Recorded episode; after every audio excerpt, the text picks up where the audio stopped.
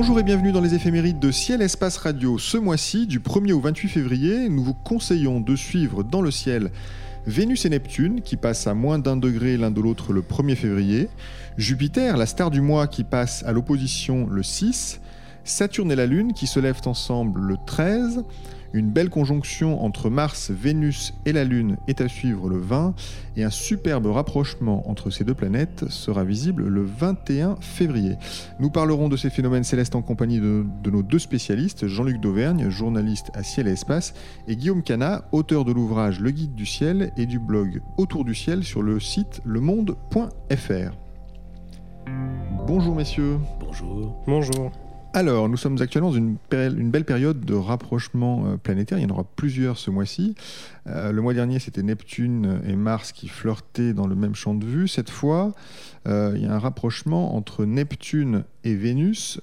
Guillaume, ce sont deux planètes d'aspect bien différents. Ah, oui, ça c'est le moins qu'on puisse dire, puisque Neptune c'est la planète la, plus éloignée de nous et du Soleil. Hein. Donc elle est en ce moment, elle doit être à 4 milliards 600 millions de kilomètres du Soleil.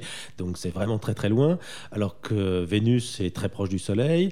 Et donc le résultat c'est euh, une différence d'éclat énorme, colossale, des, milliers de fois de différence d'éclat entre Vénus et Neptune. Euh, ça veut dire que bon, euh, de toutes les façons, Neptune n'est pas visible à l'œil nu, donc il faut un instrument pour regarder ce rapprochement. Mais là, par rapport au mois dernier où on avait Mars à côté de Neptune, c'était peut-être plus facile pour Mars parce que Mars étant moins lumineuse, on n'avait pas l'éblouissement provoqué par Mars, alors que là, on peut vraiment parler, dès qu'on grossit, d'un éblouissement de la planète Vénus. Hein. Mais Vénus, c'est magnitude moins 4, euh, Neptune doit être à magnitude 8 en ce moment, euh, où il y a 12 magnitudes de différence, c'est gigantesque. Donc même dans un instrument très difficile. Même dans un instrument, on risque d'être fortement ébloui par, euh, par Vénus, absolument.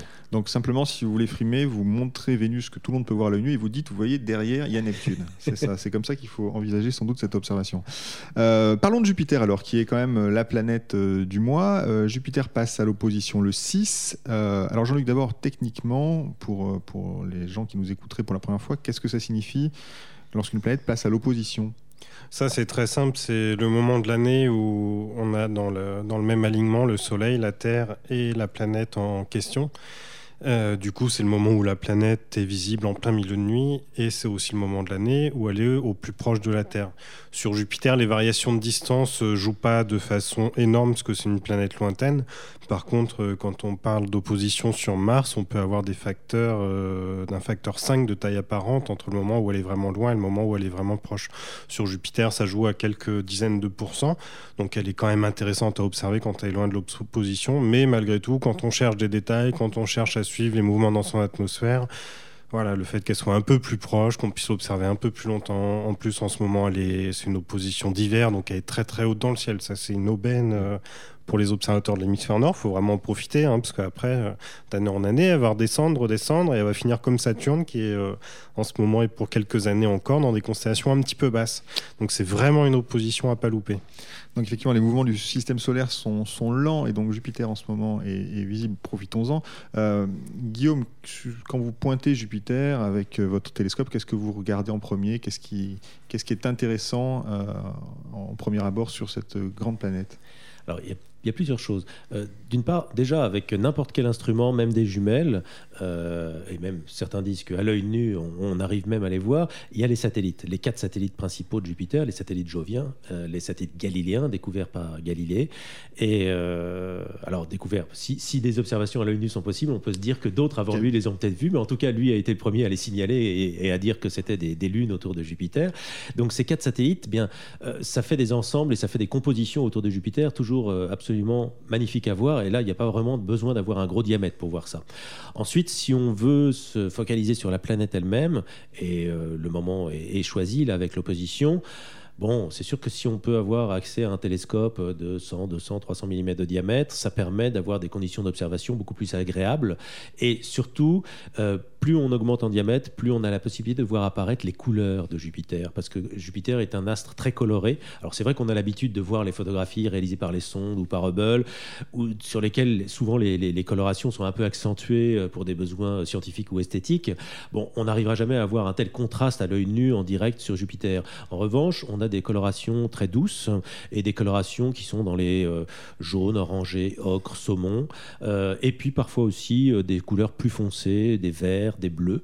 Mais ça, on n'y a accès qu'à partir de, je vais dire, 400 mm de diamètre. Donc il y a quand même maintenant beaucoup de Dobson de 400 mm en France, dans les clubs, chez des particuliers. Donc on a l'occasion de voir ce, genre de choses. Voilà. Donc ça, Jupiter, c'est vraiment spectaculaire pour ça. Ensuite, Jupiter, ça fait partie de ces corps euh, pour lesquels il est important d'observer longtemps. Euh, moi, je suis toujours frappé par euh, les, gens qui, dans les soirées d'observation, viennent sur un instrument où on a pointé Saturne ou Jupiter, glissent un œil à l'oculaire et disent Oh, c'est beau et s'en vont. non, une observation de Jupiter, une observation d'une planète, l'observation en général, mais en tout cas pour ça c'est vraiment sensible, c'est quelque chose, c'est un processus. D'abord, dès qu'on met notre œil et qu'on regarde quelque chose d'aussi brillant que Jupiter, notre œil dans un premier temps il est ébloui. Et ce qu'on voit au début c'est un gros disque blanc. Et puis on voit apparaître, selon le diamètre de l'instrument, on voit apparaître assez rapidement, quand l'œil s'accoutume, on, on, arrive à voir apparaître les bandes principales de Jupiter qui sont à l'équateur, au tropique, euh, au-dessus des tropiques. Et puis quand on persiste, qu'on observe pendant une, deux, trois minutes d'affilée. Et là, on commence à voir des détails. Là, on voit que les bandes ne sont pas simplement des traits euh, tirés grossièrement au-dessus des tropiques. On voit qu'il y a des nuances à l'intérieur. On voit des détails gris grisâtres selon le diamètre de l'instrument ou colorés si on a accès à un gros diamètre. Et c'est vraiment important. Typiquement, la tache rouge de Jupiter, qui est visible dans les instruments d'amateurs, euh, eh bien, euh, il ne faut pas s'imaginer qu'on va regarder Jupiter comme ça, d'un coup d'œil, et dire Oh, voilà la tache rouge, elle est là, hop, c'est bon, je m'en vais. Non, euh, elle se mérite en quelque sorte, parce qu'il faut vraiment observer. Déjà, il faut avoir cherché dans les éphémérides quand la tache rouge est visible, oui, elle quand, elle est, visible, voilà, quand elle est tournée vers la Terre, mais quand elle est là, même quand, quand on sait qu'elle est là, on ne la voit pas immédiatement. on, on, on observe, on se concentre et on voit apparaître des détails. Et ça, c'est important. C'est toujours se dire, pour l'observation, il faut prendre son temps. Euh, on n'est pas là pour zapper sur le ciel, on est là pour prendre le temps d'observer, de se concentrer et de voir apparaître les informations. Il y a une éducation de l'œil. Et en plus, il y a une éducation. Les, les, gens qui observent vraiment de façon régulière les planètes ou n'importe quel type d'astre de, dans le ciel vous diront que on voit beaucoup plus quand l'œil est éduqué et quand le cerveau sait ce qu'il recherche. Euh, et donc, on a un, peu comme un traitement du signal pour une, pour une caméra CCD, sauf que là, le signal, il est, il est reçu par l'œil et il est analysé par le cerveau. Et plus le cerveau a l'habitude de ce type de signal, plus il arrive à distinguer des détails facilement. parfois, on, voit des gens, ouais, regarde, moi j'arrive à voir ça, ça, ça, et on se dit, bon, c'est bon, il a vu trop de photos, il invente. Non, très souvent, ce sont des gens qui ont l'habitude d'observer et donc qui savent décrypter l'information beaucoup plus rapidement que ceux qui ne regardent qu'une fois de temps en temps. Euh, Jean-Luc, Guillaume évoquait la, la, grande tache rouge de Jupiter. C'est une tache qui, qui s'est un peu affadie, non, apparemment, au cours des siècles? Elle est même, euh, on peut dire, en voie d'extinction. Oui, sa taille euh, réduit d'année en année. Et personne ne sait jusqu'où ça va diminuer, mais en tout cas, il est probable qu'elle soit en train de disparaître. Alors, il faudra encore plusieurs décennies avant qu'elle disparaisse. Mais le, ouais, l'évolution est étonnante et à tel point qu'on se demande si euh, la grande tache rouge qui a été vue au tout début de l'époque où on observait Jupiter, est-ce que c'est toujours la même? Est-ce qu'il n'y a pas eu une tache euh, qui est apparue à un moment qui aurait fondu comme euh, la grande tache rouge le fait actuellement et que depuis une autre serait réapparue donc c'est assez mystérieux finalement tout ça, euh, puisque c'est quand même un ensemble qui est très stable dans le temps. Ça fait quand même euh, de façon certaine plus d'un siècle qu'on l'observe en continu.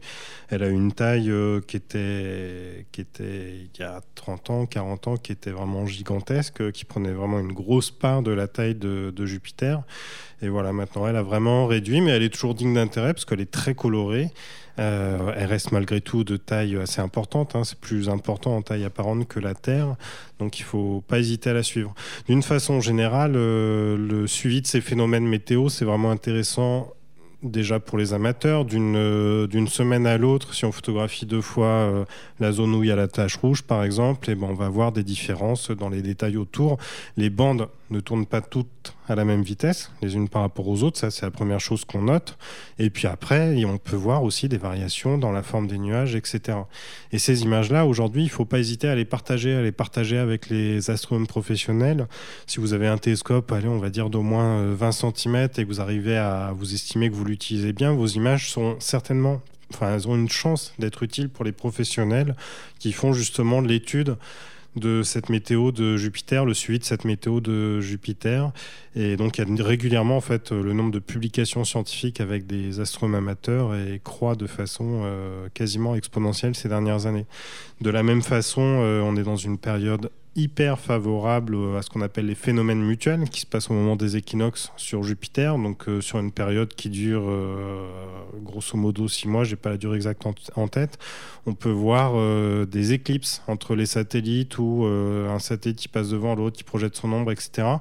Et ces phénomènes sont aussi recueillis par les astronomes professionnels. Les observations amateurs sont recueillies par les professionnels et elles permettent des découvertes scientifiques majeures. Par exemple, à l'Institut de mécanique céleste, il y avait eu euh, une publication scientifique qui montrait que l'orbite de Io avait légèrement varié en raison des effets de marée qu'il y a sur la planète, enfin sur le satellite. Il évacue la chaleur et en fait ça change son orbite.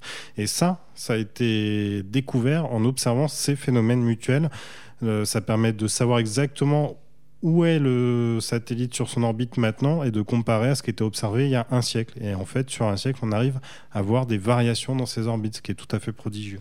Et parce que rappelons quand même le grand avantage de la communauté des astronomes sur les professionnels, c'est que les amateurs ont accès au ciel un peu quand ils veulent, d'une certaine manière, alors que l'accès aux instruments euh, professionnels est très compliqué, très compétitif, et on n'observe pas forcément Jupiter quand on en a envie. Non seulement ça, et puis on est plusieurs à observer en fait. Si on est euh, trois ou quatre à observer un phénomène mutuel entre deux satellites, bah, la précision euh, temporelle sur l'observation, sera bien meilleure que si on est tout seul. Donc bah, ce qu'on peut vous conseiller, c'est d'aller lire le hors-série qu'on a publié à l'automne sur les, les qu'on appelle les sciences participatives maintenant. Donc, euh, toutes, ces toutes ces collaborations entre astronomes professionnels et amateurs, tout est décrit aussi bien pour surveiller la météo que pour observer ces phénomènes mutuels entre satellites. Si vous allez, si vous faites une recherche sur Internet, euh, FEMU et IMCCE, Institut de mécanique. PH. Voilà. E et euh, IMCCE pour Institut de mécanique céleste et de calcul des éphémérides, vous trouverez une page euh, qui annonce euh, la prévision de tous ces phénomènes visibles sur cette période. Là, on va pouvoir en voir jusqu'au mois d'août. Mais évidemment, là, la période où Jupiter est à l'opposition est évidemment la, plus favorable de l'année. Donc là, il ne faut pas hésiter à, traquer dans les éphémérides le moindre fému, les observer, les photographier. Après, avant, d'essayer de faire de la science, il ne faut pas hésiter à se faire plaisir, à regarder un fému à l'œil, un moment où ces satellites se croisent ça a quelque chose de, magique. Euh, on n'est pas, c'est pas une contrainte de faire de la science, il faut que ce soit un plaisir. Donc euh, d'abord faites-vous plaisir et puis si un jour vous faites de l'imagerie, bah, partagez vos images, ça coûte pas grand-chose. Très bien, bah, écoutez, j'espère qu'on a réussi à convaincre nos auditeurs qu'il fallait vraiment qu'ils observent Jupiter en ce mois de février. On passe à l'événement suivant, c'est le 13 février. Saturne et la Lune se lèvent ensemble, donc c'est un événement, j'ai envie de dire, tranquille, hein, Guillaume? Oui, oui, c'est un, événement agréable pour le petit matin hivernal. Euh, on, a, on a dans le ciel, donc, euh, à l'orée de l'aube, euh, Saturne, la Lune, et puis on a aussi Antares du Scorpion, puisque tout ça se passe dans le haut de la constellation du Scorpion. Alors, c'est vrai que la constellation du Scorpion, elle est au ras de l'horizon. Hein, elle est au ras de l'horizon, donc si on habite dans le nord de la France, elle est vraiment dans des zones pas très, pas très enviables en général au niveau de la qualité de la, du ciel et de la turbulence. Mais bon, à l'œil nu, c'est pas très gênant et c'est facile à voir, c'est spectaculaire. Bon, voilà, c'est toujours un petit clin d'œil de voir comme ça euh, Antares et, le Scorpion qui sont bah, le, symbole des nuits estivales, de la Voie lactée en été au début de la nuit. Euh, bon, bah, là, on est en plein hiver et on les voit le matin. Et on peut les voir avec euh, Saturne et la Lune côte à côte. Le 20, une autre conjonction, cette fois-ci entre Mars, Vénus et la Lune. Alors là, on n'est plus le matin, mais on est le soir. Jean-Luc, qu'est-ce que vous pourriez nous dire pour nous donner envie d'aller euh, de regarder ce, phénomène. Alors déjà, c'est une bonne nouvelle, il ne faut pas se lever, puisqu'en fait, c'est au crépuscule, on n'est pas encore couché. Assez facile à voir comme événement. Oui, c'est facile à voir et puis c'est, bah, visuellement ça va être vraiment esthétique. La Lune elle est plutôt en fin croissant à cette date-là. On a Vénus et Mars euh, qui surplombent le croissant de Lune. On peut s'amuser euh, une fois que le crépuscule est bien avancé, s'amuser à noter les différences de couleurs. Mars est plutôt orangé, Vénus euh, apparaît en général plutôt blanche. le croissant de Lune, s'il est un peu bas sur l'horizon, il y aura peut-être un petit peu d'absorption atmosphérique. Il aura peut-être une teinte légèrement cuivrée. Euh, et puis si on laisse le crépuscule avancer suffisamment, on a aussi la lumière cendrée qui apparaît, la partie de la Lune qui est dans la nuit et qui est éclairée au, clair de terre. S'il fait pas beau le vin, il faut pas oublier que le lendemain, la configuration, elle est euh, assez analogue. Simplement, le croissant de Lune aura chevauché euh, Mars et Vénus. On, on trouvera le croissant au-dessus de Mars et Vénus. Donc ça, c'est vraiment quelque chose à observer à l'œil nu, pourquoi pas aux jumelles, et puis aussi à photographier avec un simple pied photo, un objectif de focale moyenne, on peut faire des choses très très belles. Avec des temps de pause de quel ordre euh, pour réussir une photo? Euh, dire comme ça de tête, c'est difficile. Je suis pas un pose maître, mais euh, le, plus simple, c'est de faire confiance à son appareil photo. Enfin, l'ordre de grandeur, en fait, c'est selon l'avancement du crépuscule. L'ordre de grandeur, c'est la seconde. Euh, si vous êtes vraiment au début de crépuscule, ça va être surexposé. Et puis, si le crépuscule est vraiment très avancé, ça va être quasiment sous-exposé. On peut choisir de voir la lumière cendrée ou pas. Si on voit la lumière cendrée, le croissant de lune sera surexposé. Si on veut plutôt bien exposer le croissant de lune, là, il faudra poser moins. Donc le temps de pause, euh, voilà, je peux pas, on peut pas dire comme ça une formule miracle. On peut éventuellement penser aux photographies faites en, ce qu'on appelle HDR, en haute dynamique, en mixant euh, trois temps de pause différents pour avoir une bonne exposition à la fois sur le croissant de lune et sur la lumière cendrée, pourquoi pas. Euh, alors le 21, vous l'avez euh, évoqué, Mars finalement et Vénus seront très proches, à seulement, je crois, 16 minutes d'arc, à moins que je me, trompe. c'est un, phénomène à observer du coup dans un, dans un petit instrument, Guillaume? Oui, ça, on peut le voir dans un petit instrument, mais bon, Là, encore, c'est le genre d'observation. Outre le plaisir de voir deux planètes euh, côte à côte, peut-être que dans un instrument, on aura un peu plus de chances de percevoir la différence de coloration des deux, des deux planètes. Euh, vraiment, la, petite boule de, Mars est vraiment vrai, significativement orangée par rapport à Vénus. Euh, mais ensuite, bon, il ne faut pas s'attendre à voir du détail sur Vénus ou sur Mars. Là, on est trop bas sur l'horizon pour avoir ce genre d'observation. Très bien, écoutez, nous approchons de la fin de cette émission et nous quittons les planètes du système solaire. Euh, chaque fin d'émission désormais, Guillaume, Jean-Luc, je vous demande de choisir un objet dont nous n'aurions pas parlé et qui mérite d'être observé, une nébuleuse, une galaxie, une étoile, que sais-je. Euh, Guillaume, quel instrument avez-vous choisi pour ce mois-ci? Alors j'ai choisi un instrument qui peut être euh, la jumelle ou la lunette ou le télescope, et c'est un objet qui, que l'on peut regarder euh, avec, ces instruments. En fait, j'ai voulu mettre en évidence des mouvements dans, le ciel. Euh, quand on regarde le ciel de, nuit en nuit, bon, la plupart des fois, on constate que les astres ne bougent pas. Alors bien sûr, il y a la Lune, et la Lune d'un soir à l'autre, elle s'est déplacée par rapport aux constellations et par rapport aux planètes. Mais ce qui est amusant, c'est dans une même soirée de réussir à mettre en évidence du mouvement dans le ciel. Et justement, en fin de mois, à la fin du mois de février, on va avoir euh, le passage d'un premier quartier de lune au milieu d'un groupe d'étoiles très brillants qu'on voit parfaitement à l'œil nu qui s'appelle les Iades. Et les Iades, c'est dans la constellation du taureau, donc c'est autour de l'étoile Aldébaran, l'étoile principale du taureau, et la Lune va passer au beau milieu. Et alors ça, c'est très intéressant parce que le déplacement apparent de la Lune, il est euh, vraiment impressionnant, surtout quand on le regarde avec un petit instrument. Et quand, le déplacement est visible par rapport à des étoiles très brillantes comme celle de la, de, la ouverte des Iades, ou encore mieux comme Aldébaran, euh, là vraiment on, voit ce mouvement, on peut le suivre, mais peut-être presque comme la, grande aiguille des, minutes sur une montre. C'est impressionnant de, voir la Lune petit à petit avancer occulter des étoiles, en libérer d'autres, se rapprocher d'un phare comme, comme Aldébaran. Et là, vraiment, pendant cette soirée, en l'espace de une heure, une heure et demie, on va voir ce, ce disque lunaire voguer comme ça, euh, croisé dans une mer d'étoiles. Oh, il faut se dire qu'à la fin, euh, au moment le plus proche, euh, Aldébaran va se retrouver, mais presque à touche-touche avec le limbe austral de la Lune. Donc ça sera assez spectaculaire dans un instrument. Et à l'œil nu, Aldébaran sera tellement proche du limbe lunaire qu'il est possible qu'elle devienne difficile à voir à l'œil nu à côté, à côté de la Lune. Mais dans un instrument, il n'y aura pas de problème, naturellement. Donc la Lune qui fauche les étoiles, c'est une observation que vous nous conseillez, Guillaume. Euh, Jean-Luc, avec vous pensez à un, Alors, pas un euh, instrument parce que j'ai dit instrument, mais un objet Un céleste. objet, oui. Alors en fait, euh, bah, premier, on ne s'est pas concerté, mais j'ai aussi choisi un objet autour du mouvement. Alors c'est un autre type de mouvement. En fait, euh, j'ai choisi la nébuleuse du crabe. Euh, en fait, c'est l'un des rares objets du ciel profond sur lequel on peut voir du mouvement. Alors, il faut être patient ou alors il faut être bien équipé.